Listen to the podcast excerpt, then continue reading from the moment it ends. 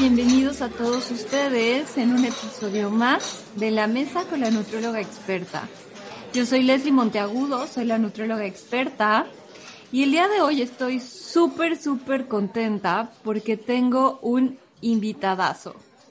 En la mesa con la nutrióloga experta está de manteles largos, literal, porque el día de hoy va a estar con nosotros el doctor Rafa López, host del, post, del podcast Supracortical.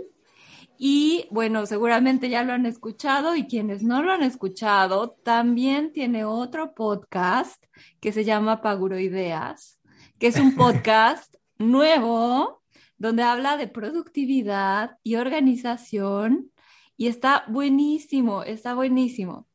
Pues Rafa, te doy la, la bienvenida y las gracias por haber aceptado esta invitación.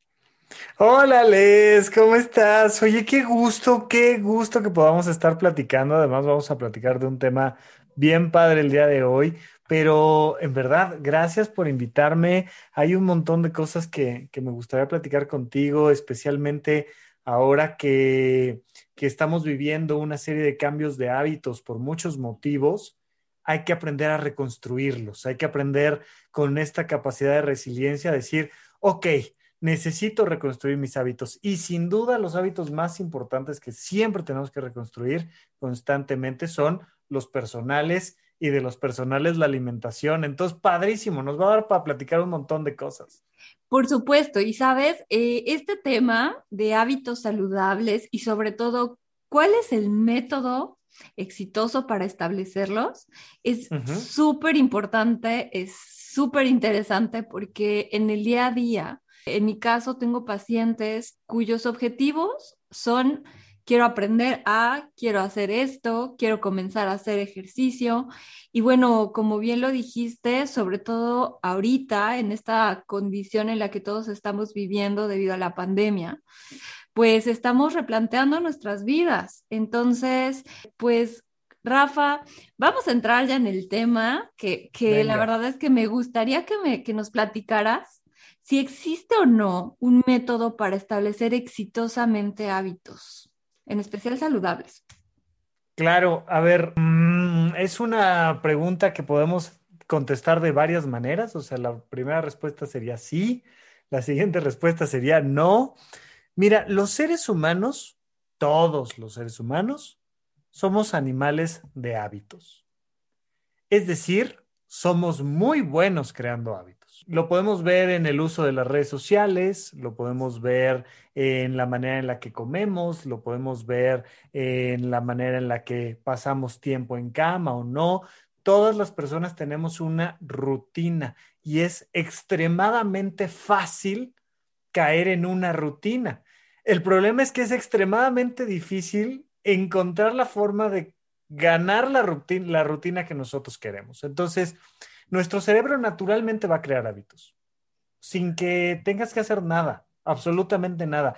No sé si te ha pasado, Les, pero a mí me llama mucho la atención cómo llega uno de vacaciones a algún lugar y ya que le vas agarrando la onda al lugar, ya te tienes que ir, ¿no? Vamos a suponer que vamos a la playa y entonces llegas a un hotel y todo es nuevo. Oye, ¿la alberca dónde era? ¿Cuál elevador? ¿Era para la derecha? ¿Era para la izquierda? Oye, ¿qué restaurante está rico? ¿Cuál no? Aquí nos gustó. Y como al tercer día más o menos, ya dices, ah, ya, ¿sabes qué? Voy a la tienda, ahorita vengo, voy a la alberca, ¿sabe qué? Me da el mojito con doble de no sé qué tal. Y poco a poco vas viendo que vas armando una rutina y ya que, ya que le vas agarrando la onda al hotel, ya te tienes que regresar. Entonces, es natural crear rutinas, es natural crear hábitos, pero tenemos la otra cara de la moneda. Lo que más se vende en este mundo de la literatura son libros de superación personal. Y de los libros de superación personal, los que más se venden son los de hábitos y alcanza tus metas. Porque la verdad es que los seres humanos no somos capaces de crear los hábitos que queremos crear. No podemos. Eh, ahorita lo platicamos, pero, pero de principio la respuesta es sí, y no. Pero entonces eh, está la pregunta después de esto, eh, de que no sé si has escuchado, has leído, pero muchas veces nos venden esto de tienes que repetir esta acción para que se convierta en un hábito durante veintitantos días. durante tantos meses, ¿no? Para que entonces esto se convierta ya en algo que forma parte de nuestras vidas y, por lo tanto, bueno, comiences a notar los beneficios, ¿no? ¿Tú qué opinas de eso? A ver, de principio es verdad. Si tú repites y repites y repites y repites y repites y repites una conducta, vas a crear un canal neuronal que va a generar naturalmente que esa conducta se dispare más rápidamente, ¿no? Entonces, eh, lo, aprendimos muy bien con Skinner y Pavlov y todo el tema del condicionamiento operante. Si tú haces que algo se repite y se repite y se repita, llega el momento en lo que haces, lo haces naturalmente. Eh, lo hacemos mucho con los niños. Mi amor, saluda, di buenas tardes. Di buenas tardes, saluda, saluda, saluda, saluda, saluda, saluda. Y te lo repiten como 15 años, hasta que ya de repente llegas a algún lugar y dices, ¿qué tal? Buenas tardes. No, o sea, ya no lo piensas porque te lo han estado pidiendo y repitiendo y repitiendo y repitiendo. Pero necesitamos ir un poco más allá, o sea, no verlo de una forma tan simplista como me tengo que este, parar y hacerlo, parar y hacerlo, parar y hacerlo y repetirlo como en crudo hay muchas maneras más fáciles de cumplir con esto que estamos platicando de los 21 días, sean 20 días, sean 30 días o sean 60, da igual. O sea, en general sí se sabe que a los 21 días que estás repitiendo algo, pues se convierte en un hábito, pero no es lo mismo que sea 21 días de ver todo el día las redes sociales o 21 días donde cinco veces fuiste al banco. O sea, mm, cambia. Pero un elemento muy importante va a ser el entorno. Y el entorno me refiero a cosas, objetos, procesos, pero sobre todo personas. ¿Por qué hablas españoles? ¿Tú por qué hablas español? Porque es mi lengua materna y porque me rodeé de hispanohablantes. Porque te rodeaste de hispanohablantes. y si quieres empezar a mejorar el inglés, no, la gente sabe muy bien de, oye, quiero perfeccionar mi inglés.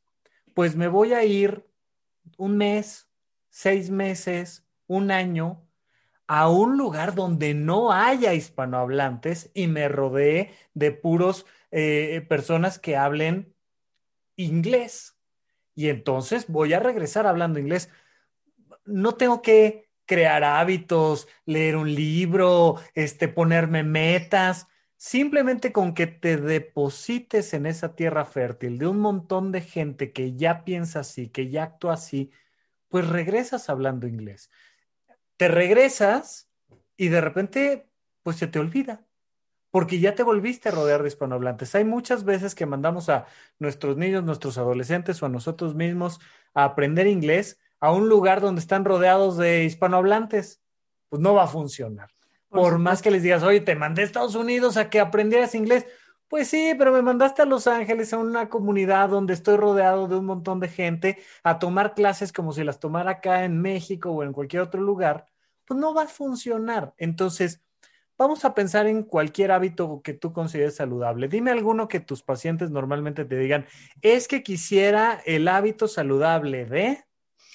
Quiero beber más agua, quiero hacer más ejercicio y quiero em, aprender a elegir mejor los alimentos que, que, me hacen bien. Correcto. Y normalmente lo que hay en la cabeza de estas personas, en la nuestra, en todas, es, quiero yo solito, en la misma casa donde estoy siempre, beber más agua. Quiero yo solito, sin motivación de nada más, hacer más ejercicio quiero yo solito, yendo al mismo súper, caminando por los mismos pasillos, comprar comida más sana y comer comida más sana. No va a funcionar. Pero si de repente te cambias en el contexto y te rodeas de un montón de gente que bebe agua, pues entonces naturalmente generas el hábito. Te voy a contar una, una anécdota muy sencilla. Aquí cerca de donde vivo yo está la Fundación John Landon Down. Es una escuela dedicada a ayudarle a niños con síndrome de Down, con trisomía 21, a desarrollar sus capacidades sociales, prácticas, etc. Un día llegó la directora con la nutrióloga de la fundación y dijeron, a partir de hoy, solo se puede beber en la escuela agua simple, agua pura. Y las maestras dijeron, oye, está muy bien que los niños solo beban agua simple. La directora dijo, no, no, no. La escuela completa, a partir de hoy, es un lugar libre de bebidas que no sean agua simple. Hubo una revolución social. ¿Por qué? Si yo soy un adulto, ¿qué te pasa? Yo fíjate que me traigo mi preparado de proteína, mi licuado, mi jugo, mi té, mi... Y le dije, nada. Oye, pero, pero té verde de nada. Oye, pero juguito de nada. Esta escuela a partir de hoy solo permite la entrada de agua simple. No puedes, si eres empleado, si eres directivo, si eres alumno o si eres papá, no puedes traer aquí nada que no sea agua simple.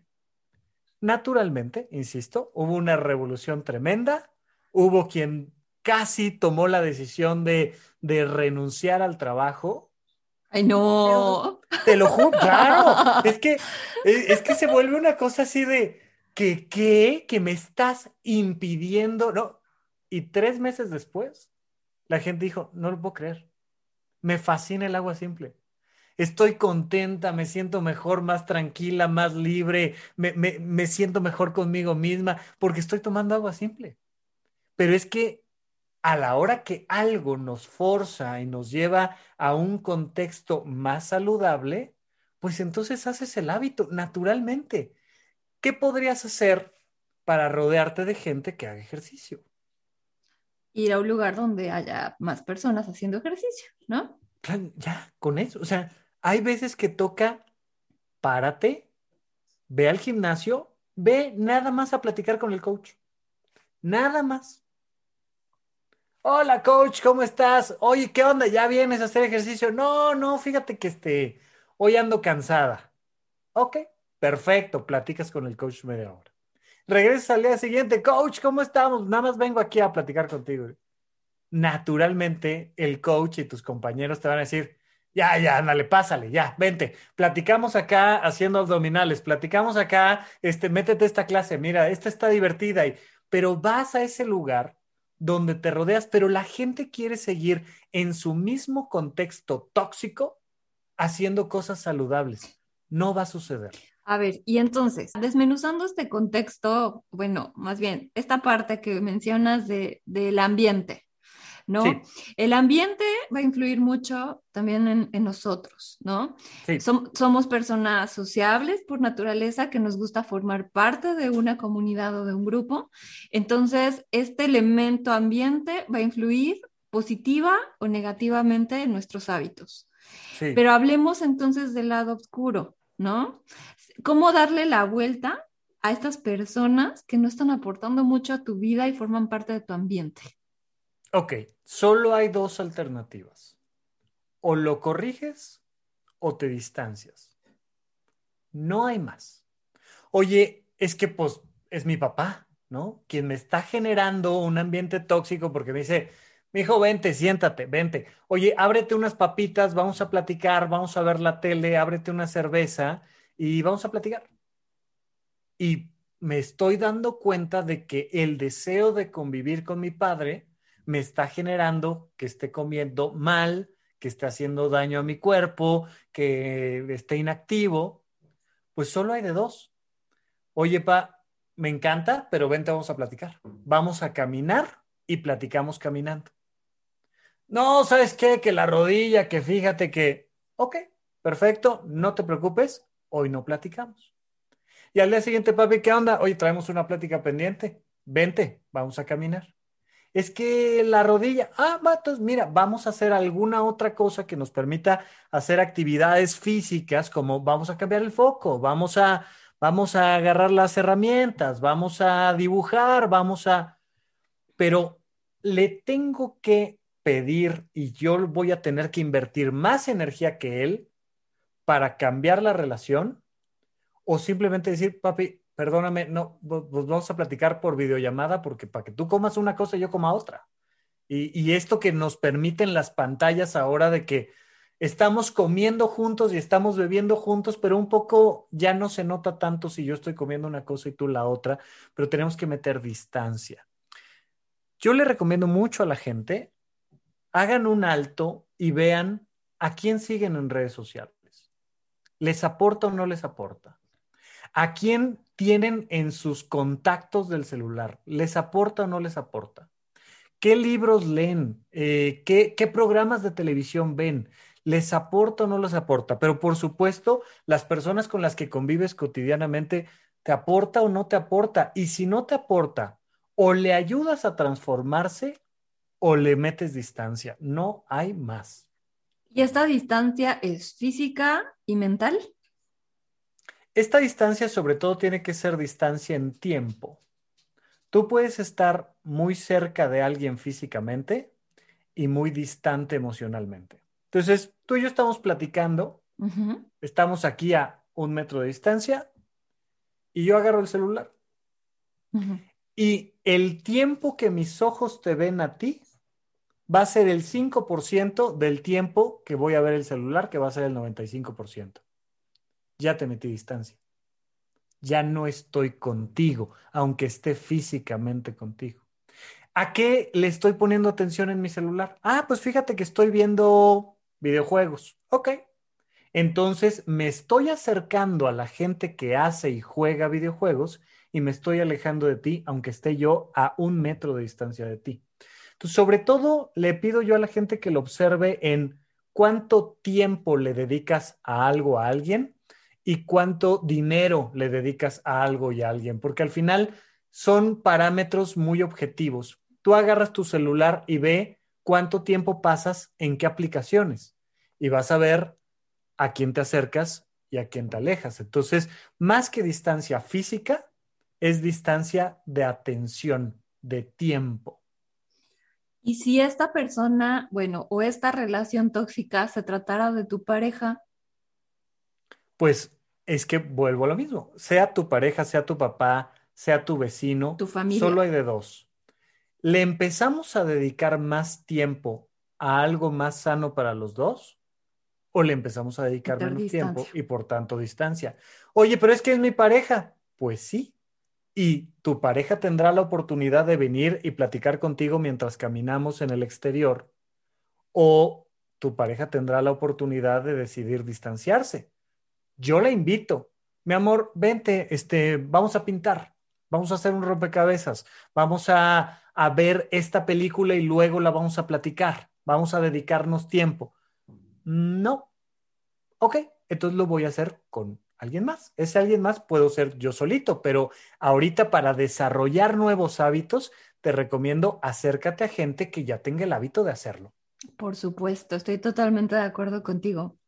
Y, y bueno, hablando más de, formación de hábitos, está la parte de el condicionamiento clásico, ¿no? De lo haces, recompensa.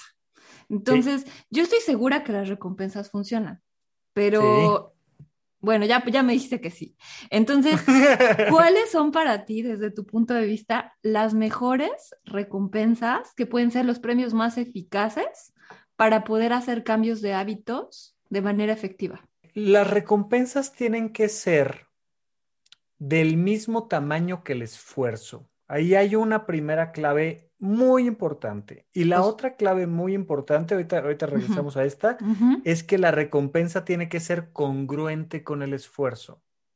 Ok. Entonces, fíjate, yo fui al gimnasio, hice 10 sentadillas y me voy a recompensar. Me voy a comer una hamburguesa con una malteada y entonces estoy sí metiendo una recompensa, pero es una recompensa desproporcionada e incongruente. Por supuesto. Entonces mucha gente se recompensa el cumplir la dieta rompiendo la dieta. O sea, con lo que más les gusta, con lo que claro, más les gusta. entonces a la hora que lo rompes, pues entonces estás rompiendo el hábito. Oye, fui al gimnasio, hice 10 sentadillas y me gané un masaje de manos. Ahí hay un, un señor este, de 60 años que hace unos masajes de manos bien padres. Ok, es congruente, es algo sencillo, me va a llevar 10 minutos que me dé un masajito en las manos, que me ponga cremita, que me haga sentir bien, pero es congruente con el cuidado de mi salud y con el tamaño del esfuerzo. Oye, este, voy a hacer un esfuerzo mucho mayor, me voy a, preparar para eh, un maratón. Ok, perfecto. Y entonces voy haciendo todo este esfuerzo y cuando gane el maratón, cuando gane el maratón, me refiero cuando gane yo conmigo mismo, cuando vaya y lo haga, cuando gane este, este, esta meta, me voy a sacar una sesión de fotos en, en ropa deportiva. Y entonces me pago la sesión de fotos, me paso dos horas y media en el estudio, pero además traigo mi ropa deportiva y es congruente con lo que hice pero sí es muy importante que entendamos que las recompensas tienen que estar sí o sí, pero tienen que ser de ese factor. Nos pasa con los, con los juegos en el celular, con los videojuegos. Tú terminas un nivel de eh, el, videojuego que quieras y te salen dos segunditos de un monito bailando, estrellitas, chispitas, y te dice, muy bien, vamos por el siguiente nivel. No te dice, muy bien, ahora vamos a leer un libro porque iría en contra de su propio sistema. El algoritmo de la red social que quieras te recompensa repitiéndote lo mismo que ya te gustó. A la hora que tú le das like a cualquier publicación, el algoritmo te regresa lo mismo que te gustó. No dice, oye, le dio like a eh, un video de fútbol soccer, ahora le voy a presentar un video de cómo hacer macramé.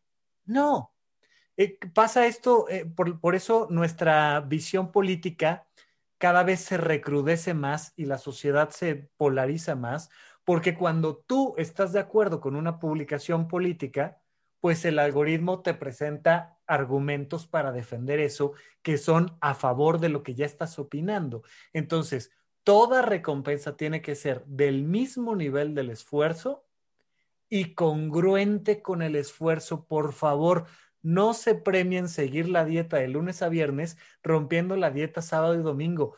Es incongruente, es absurdo. Yo, yo la verdad creo que, que cuando se comienzan a premiar con alimentos, empiezan a generar relaciones tóxicas con los alimentos, relaciones incómodas con los alimentos. Entonces, e, esto no quiere decir que, que esté mal que de pronto te des tus gustos. O sea, claro que te puedes dar tus gustos comiendo lo que tú quieras. Lo que más te, te apetece, si quieres el viernes, el lunes, el día que tú quieras. Pero si uno de tus objetivos es mejorar la elección de alimentos para disminuir tu tensión arterial, pues evidentemente no vas a premiarte con un refresco de lata, unas papitas procesadas y además, este, no sé, unas alitas, ¿no? Porque, o sea, ya de per se el alimento va a contener, ya va a ser un ultraprocesado, ya va a contener sodio, entonces ahí ya no, es, no entra esa congruencia, pero esto no quiere decir de prívate de lo que te gusta, o sea, para nada, pero si estamos tratando de llegar a esta parte del cambio de hábitos para conseguir una mejor calidad de vida, a nivel salud, pues yo creo que los alimentos no deben ser los principales premios. ¿Qué opinas tú? Sí, a ver, el alimento naturalmente para nuestros cerebros es un premio, ¿no? cuando comemos algo rico es un premio, pero sí hay que tener cuidado porque entonces caemos en una insensibilidad al premio todo esto de los alimentos que son hiperpalatables, hiperprocesados, es una manera de lastimar nuestro sistema de recompensa. Si tú quieres empezar a tener problemas de insomnio, duerme de manera intermitente todo el día. Vete a la cama un ratito, trabaja en la cama, lee en la cama, come en la cama, empieza a premiarte con la cama todo el día y naturalmente vas a romper tus ciclos de sueño. A la hora que tú estás premiándote con alimentos en exceso sabrosos porque tienen mucha sal, porque tienen mucha grasa, porque tienen mucho condimento, lo que vas haciendo es que te vas volviendo insensible a la recompensa. Esto en el mundo de la economía, para irnos a otro lado completamente, pero quiero que se entienda la importancia de esto, se llama inflación, cuando tu dinero cada vez vale menos. Y entonces, ¿qué pasa? Que empiezas a imprimir billetes y billetes y billetes y billetes y se los das a la población y le subes el sueldo a todo el mundo y naturalmente lo que pasa es de que hay una inflación. Ahora tu dinero vale menos. Imagínate tú que por tener guardado tu dinero en algún lugar, cada vez vale más. Pues entonces naturalmente te dan ganas de empezar a guardar. A la hora que tú comprendes que tu cuerpo va a disfrutar más mientras menos consumas, naturalmente empiezas a consumir menos. Aquí surge toda la idea del minimalismo o de estas otras tendencias que ahora le llaman el esencialismo. Tú cómprate un iPad o cualquier otro aparato, ¿no? Te va a dar mucho gusto, un ratito. Cómprate dos, cómprate cuatro cómprate 20, cómprate 50. Imagínate que pudieras tener 100 dispositivos electrónicos iguales a tu alrededor. Se rompe uno y ¿qué vas a sentir? Nada. Vas a, va, va, va, va a terminar uno de ellos apagado ahí, tirado, porque le, le diste tanto estímulo a tu cuerpo que dejó de ser importante para ti. Por tanto, es importante que comprendamos que mucho del placer y que mucho de la recompensa y que mucho de la formación de hábitos radica en consumir solamente lo mínimo necesario. Y vas a ser mucho más feliz y va a ser más fácil que desarrolles ese hábito. Oye, quiero comerme un chocolate, que sea poquito. Vaya, no pases de me como un pastel de chocolate a una cucharadita de chocolate porque va a ser una exageración, pero trata de cada vez que sea menos, que sea menos, que sea menos, que sea menos, y paradójicamente cada vez lo vas a disfrutar más y más y más y más. No sé si te haya pasado, estoy seguro que sí, a ti les, pero estoy seguro que a, a, tus pacientes les ha pasado que de repente dicen, es que yo no me lleno con eso. Come así una semana y vas a ver cómo te empiezas a llenar. Y, empiezas a disfrutar, perdóname, te escucho. No te preocupes.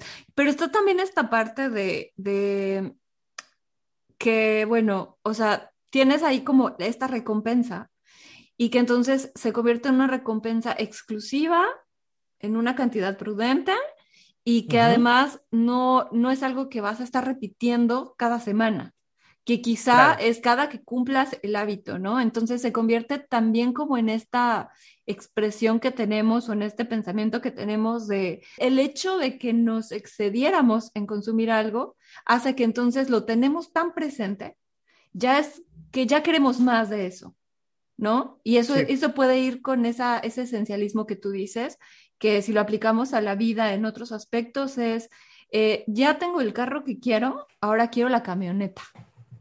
Y entonces ya vas por algo más y, que no, no, no lo necesitas, ¿no? O sea, eh, la camioneta y vives solo. O sea, no, no, no tienes ni siquiera con quién estrenar esa camioneta, ¿no? Claro, por supuesto. Ahí es donde, donde como adultos tenemos que aprender a tomar ciertas decisiones que nos lleven a la vida que queremos tener. Los adultos podemos ponernos metas determinadas y buscar el sentido de esa meta oye, es que yo quiero una camioneta, para mí es importante la camioneta. Ok, perfecto, me parece muy bien. Ve por la camioneta, pero ¿por qué? Pregúntate por qué, que no sea nada más un automatismo. Cuando pensamos en, en filosofías y religiones orientales que nos hablan de este concepto de la iluminación, la iluminación no es otra cosa más que tomar decisiones consciente y voluntariamente que sean buenas para ti y buenas para los demás. Cuando no estás en este proceso de iluminación, estás en un proceso de automatismo, donde la vida se te repite en automático y te lleva a donde te quiere llevar. Entonces, oye, para mí es muy importante el chocolate, muy importante el chocolate. Ok, ¿qué vas a hacer con el tema del chocolate? Yo quiero aprender del chocolate, quiero aprender a preparar chocolate, quiero aprender a vender chocolate, y quiero aprender a, a crear diferentes tipos, y quiero viajar para conocer el chocolate del mundo. ¿Tiene algo de malo? No tiene nada de malo. Pero justamente cuando empiezas a volverte un profesional de la creación de un alimento, dejas de, de consumir tanto y empiezas a tener mucho más cuidado y empiezas a ser más fino. La gente empieza a decir, híjole, mira, es que para comerme un chocolate mejor que sea este, porque este sí me gusta y lo disfrutan y tienen ciertos rituales y vas creando ese contexto que es bueno para ti, pero que tú dices, a mí me gusta este que soy. El problema es que normalmente consumimos lo que la publicidad nos dice que debemos de consumir, lo que nuestros familiares dicen que debemos de consumir, lo que las fiestas anuales dicen que debemos de consumir. Y entonces son los demás los que están tomando las decisiones. Oye, ¿a ti te encanta el pozole? Perfecto. Prepárate un buen pozole y hazlo un evento importante y siéntete cocinero, cocinera del mejor pozole de México. Perfecto. Y sácate fotos y ve a la central de abastos por los ingredientes e invita a la gente a que venga y, y lo disfrute, pero conviértelo en algo más que meramente un consumismo sin sentido. Ya hasta se me antojó. el pozole.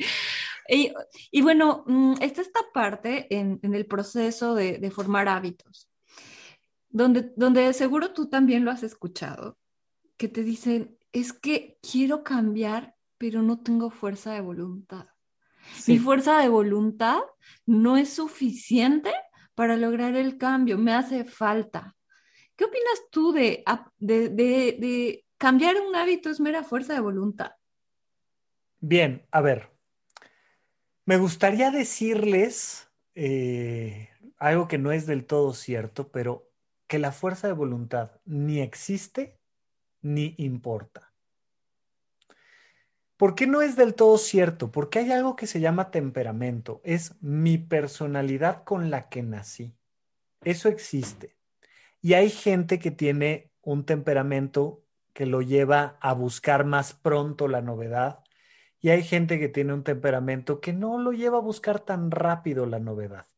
Y entonces ahí hay un factor de fuerza de voluntad. Pero no es fuerza, no es que yo sea más fuerte en mi voluntad. No es que yo eh, tenga mucha más capacidad que tú para algo, sino que es mi manera de enfrentarme al mundo. Entonces yo me tengo que conocer. Y si yo no tengo fuerza de voluntad, es decir, si yo no puedo decir, me voy a quedar aquí sentado seis horas sin moverme y ya, sino que necesito mucho más movimiento, mucha más diversidad, bueno, entonces recurre a todos los otros elementos que son más importantes. Mucho más importante que la voluntad es el contexto. Mucho más importante que la voluntad es la reflexión consciente de quién eres y quién quieres ser. Mucho más importante que la voluntad es el estar constantemente aprendiendo información sobre gente que te habla de técnicas de productividad. Oye, es que yo no tengo voluntad. No importa, escúchate tres audiolibros sobre hábitos, sobre desarrollo personal, escúchalos. Nada más ponte, póntelo ahí y escúchalos. Y te vas a dar cuenta de que la voluntad no es tan importante, de que de repente dices, oye, eso suena divertido, a ver, lo voy a intentar, y lo haces. Pero nos han enseñado a creer que los buenos hábitos son como, como esto que te tiene que costar trabajo, ¿no? La gente que quiere bajar de peso subiéndose dos horas a la caminadora porque quiere bajar de peso. No hay voluntad que te alcance para eso. Mira, hay un montón de programas de televisión que yo, que me considero una persona con mucha fuerza de voluntad, no aguanto cinco minutos que digo, ay, no, qué, flojera, qué porquería, ya quítame eso. O sea, no aguante. Oye, pero no has visto ni la mitad. No, no, no, quítame eso.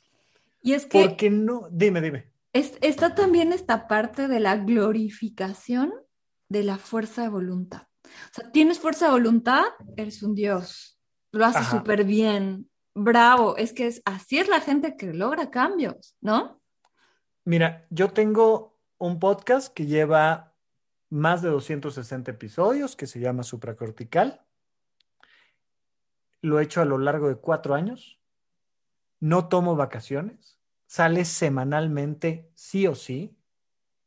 Y nunca he podido darle la fuerza que quiero darle a mi canal de YouTube y a mis redes sociales. No tengo la fuerza de voluntad para una cosa y sí tengo la fuerza de voluntad para otra. Pero en realidad no es que yo sea, porque además la gente se juzga mucho y dice, no, es que yo soy flojo. Y ahí está el saboteador. claro, es que yo soy frágil, soy débil, soy... y me empiezo a decir cosas que, que me lastiman. A ver, ¿qué diferencia hay entre mi podcast y mi canal de YouTube? Que yo tengo un compromiso con una empresa que hoy en día se llama Sonoro, que me dice, Rafa, ya te mandé la liga para que nos subas el episodio esta semana. Ay, Alex, muchas gracias, te lo agradezco. Ya estoy, híjole, me tengo que poner a hacer podcast. Y me gusta, me encanta y me da beneficios, por supuesto. Y vivo de eso, vivo de eso. Y yo podría generar recursos económicos con YouTube si hiciera un video de 15 minutos cada semana, cada semana, cada semana, cada semana, cada semana. Pero como no tengo un compromiso con alguien más, como el compromiso nada más es conmigo, yo la verdad es que me doy chance de repente de decir, ay, no, esta semana está muy pesada, híjole, es que ya es muy tarde, pues entonces no lo hago. Dentro de una misma persona puede vivir un hábito que es muy parecido al otro que no estoy haciendo. Es que es la misma cosa. O sea, así como puedo grabar el podcast, podría grabar el canal de YouTube. No puedo.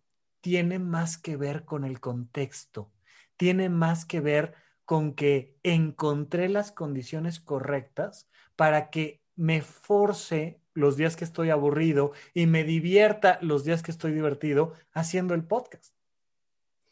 Y, en esta parte de, de, bueno, cuando tú o cuando una persona comienza a decir, no puedo, esto no es lo mío, el ejercicio de verdad no se me da, eh, tomar agua no me gusta, me da asco.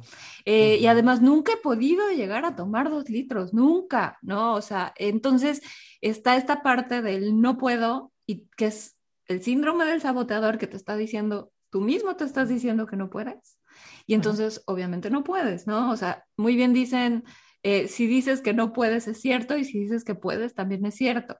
Entonces, eh, ¿qué es lo que nos, puedes como recomendar si este saboteador está 24 sobre 24 horas en tu cabeza y te dice, no puedes, eres malo, este, no se te da, no puedes dejar de fumar, o sea, no puedes dejar de comer hamburguesas, etcétera, etcétera, etcétera?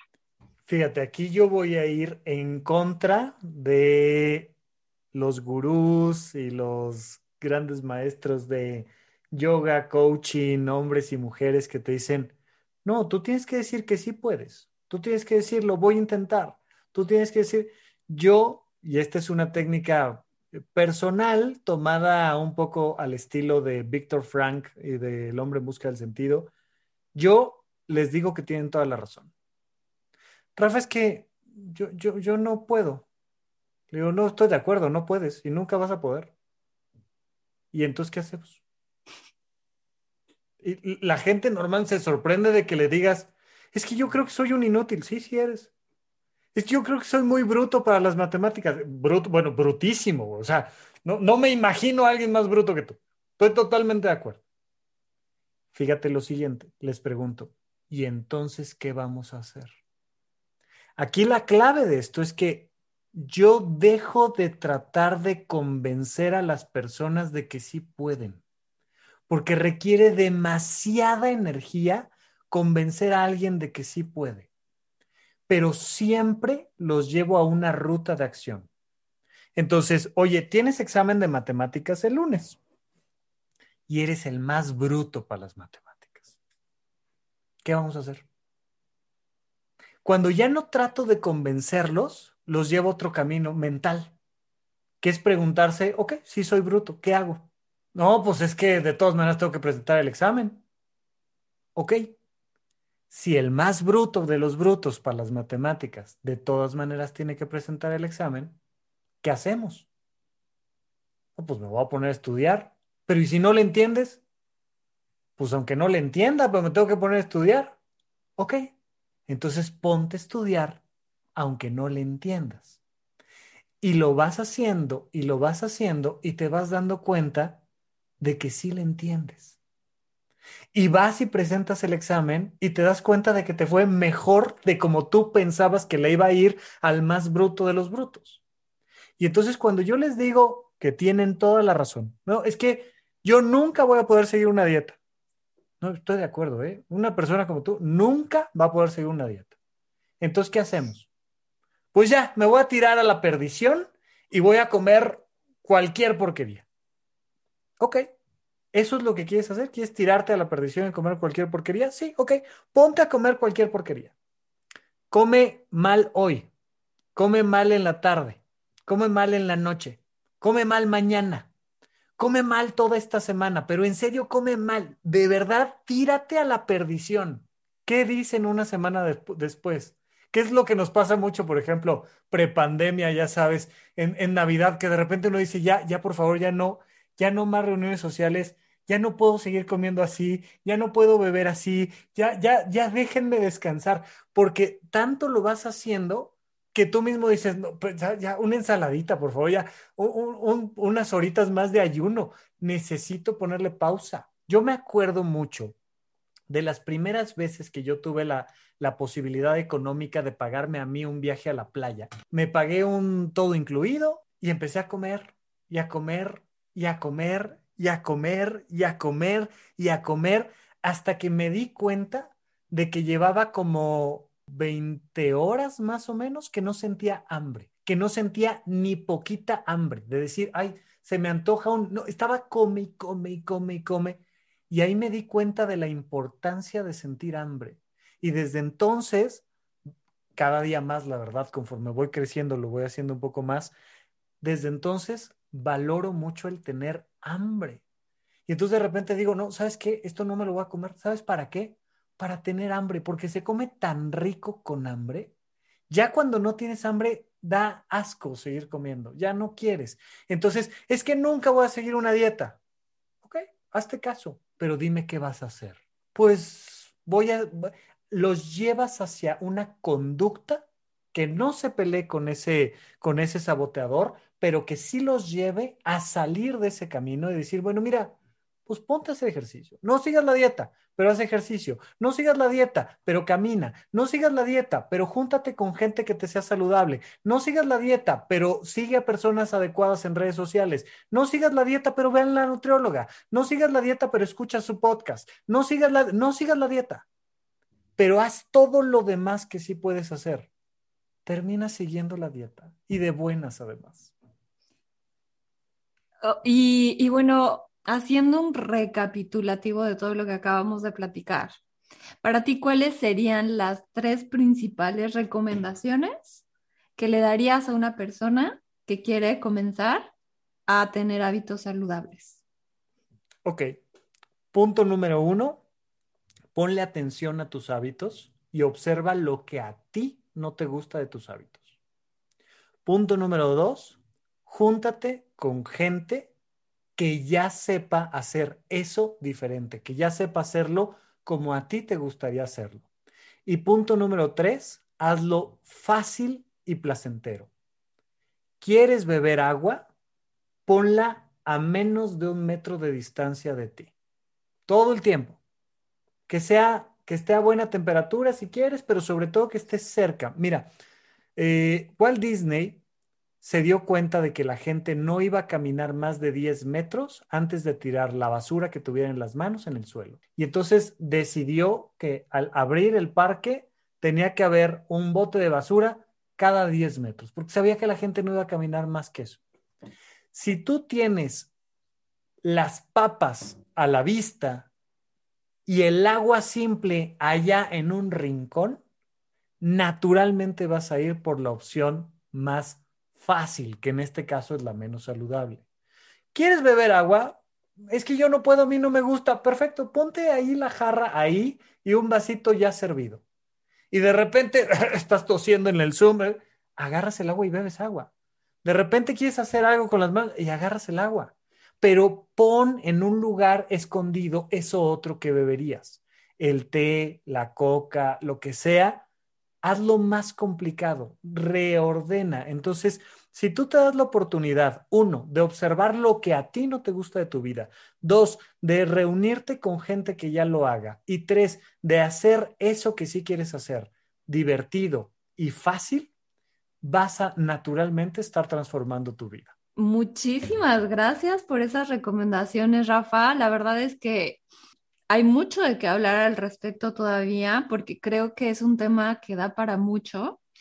Sin embargo, eh, pues se nos está acabando el tiempo. Pero antes de despedirme, me gustaría que respondieras una pregunta que le hago a todos mis invitados. ¿Cuál es tu platillo mexicano favorito? Ay, yo creo que mi platillo mexicano favorito son las enfrijoladas. ¡Qué rico! Eh, mi, mi abuelo, mi abuelo paterno, hacía unas enfrijoladas muy ricas y les ponía poquito de queso, ya sabes, la, la, comida mexicana, toda es muy rica, pero también toda es muy simple en el sentido de que es tortilla, tantito pollo adentro, los frijoles, queso arriba, y mi abuelo siempre, siempre decía, es building material. Él se fue a trabajar a Estados Unidos eh, durante alguna parte de su juventud, mucho antes de que mi papá naciera, y él decía que los frijoles eran building material. Y entonces yo me acuerdo mucho de mi abuelo, que era un hombre fornido y que sacaba siempre su conejo a relucir, ¿no? El bíceps lo enseñaba ahí todo el tiempo y él decía que los frijoles eran building material. Y, y para mí era muy bonito que mi abuelo me, me, me preparara estas enfrijoladas y, y me hiciera sentir que era algo bueno, que era un platillo que además de ser muy rico, era un platillo que me estaba haciendo a mí crecer grande y fuerte. Probablemente por eso es mi platillo favorito.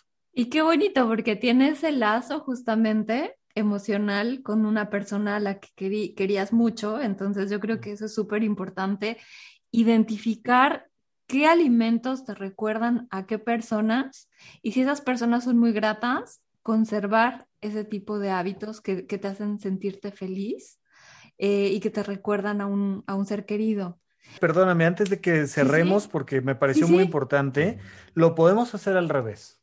Empieza a relacionar comida rica con eh, series de televisión agradables. Empieza a, rica y sana, me refiero, por supuesto, que una cosa no está peleada con la otra, pero que tenemos esta repetición constante social de que la comida sana no es rica y que la comida rica no es sana, pero bueno, comida sana empieza a relacionarla con momentos agradables, con personas agradables, con, con, con contextos sexys, con, no, o sea, a la hora que tú vas metiéndole un poquito de sensualidad o un poquito de amor paternal, maternal, o lo va relacionando con tus mascotas o lo va relacionando con lo que sea, empiezas a darle esa calidad al alimento extra, que es un elemento emocional. Entonces, nada más un poco para, para cerrar esto. Justo esa es la raíz de las aversiones alimentarias. Las personas que viven experiencias difíciles y entonces relacionan esa experiencia con un alimento como es el caso de las, no sé, quimioterapias, por ejemplo, y detestan los alimentos. Entonces, si podemos hacer lo inverso, vamos a hacer mucho más fácil este camino en, en búsqueda de instalar nuevos hábitos saludables en nuestra vida. Y pues, Rafa, de verdad es un placer platicar contigo. Muchísimas gracias por aceptar esta invitación. Y antes de irnos, cuéntanos cómo te podemos encontrar en las redes sociales. Si quieren una consulta contigo, ¿cómo, cómo le pueden hacer? Bien, estoy en, en, las redes sociales como arroba Rafa Rufus con doble R en medio. Especialmente Twitter, Instagram ha sido mi lugar favorito para empezarme a expresar. Ahí está el canal de YouTube, tiene poquitos videos, pero también dense una vuelta por allá.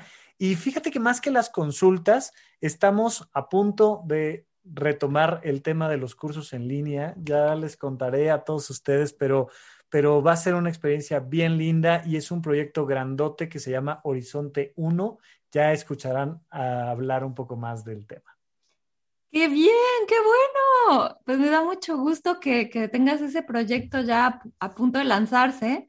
Y pues Bueno, les agradezco también mucho a ustedes por haber llegado hasta este, este punto del episodio con Rafa López. Y eh, pues solo me queda decirles, nos vemos y hasta la próxima.